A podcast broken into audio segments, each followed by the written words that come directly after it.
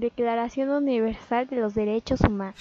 La Declaración Universal de los Derechos Humanos es un documento elaborado por representantes de todas las regiones del mundo con diferentes pensamientos y culturas. Este documento fue proclamado el 10 de diciembre de 1848 por la Asamblea General de las Naciones Unidas en París, como una ideal común para todos los pueblos y naciones y paz tienen como base el reconocimiento de la dignidad y de los derechos que todo ser humano merece.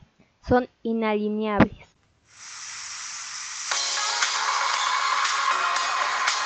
Ser vital es que tu estilo de vida requiera todos los días algo saludable.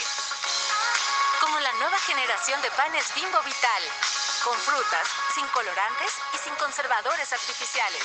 Rico y natural es vital. Gracias por escuchar este capítulo. No se pierda el siguiente.